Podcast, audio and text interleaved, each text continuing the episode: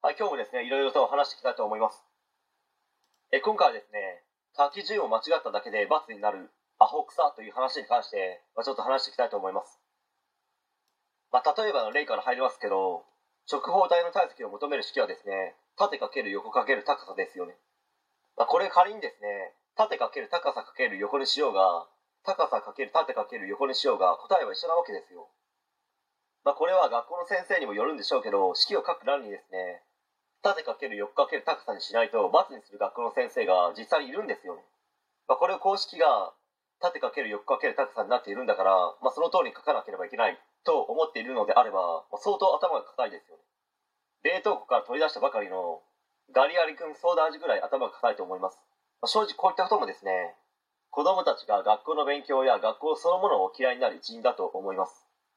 今現在すでにですね、一部の地域では 5G が導入され、通信の遅延なんて全くないぐらいのですね、高速ネットワークが使えるようになっています。まあ、これからは順次にですね、その範囲を広がっていき、まあ、動画なんて停止することなくですね、テレビを見るぐらいの感覚で見れるようになる時代がですね、すぐそこまで来ています。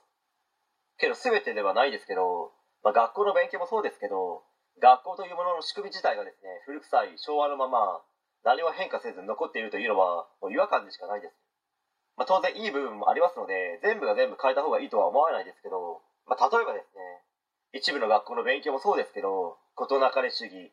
隠蔽体質というものもですね変えていかなければいけないわけですよ。ね、まあ、それによっていじめで悩み苦しむ子どもたちは実際にいるわけですし、まあ、それによって自ら命を絶ってしまった、まあ、将来有望な子どもたちの数なんてマスメディアを通じて報道されてない子どもたちを含めたらですね相当な数になると思います。まあ、これからの時代はですね、外資系企業みたいに成果を出さなければ、すぐにその会社から去らなければいけないというですね、仕組みが徐々に出来上がっていき、まあ、少しずつですね、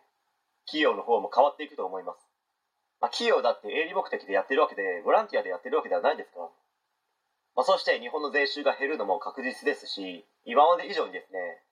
公務員という道も狭まっていくのではないでしょうか。まあ、そもそも公務員になっても辞めてしまう人たちもそれなりにいますから。まあ、なので今の子供たちには型にはまった教育をするのではなくて、まあ、しっかりと自分で考え行動し続ける人間になれるような教育が求められているのではないでしょうかという話で終わりたいと思います。はい。え今回以上になります。ご視聴ありがとうございました。できましたらチャンネル登録の方よろしくお願いします。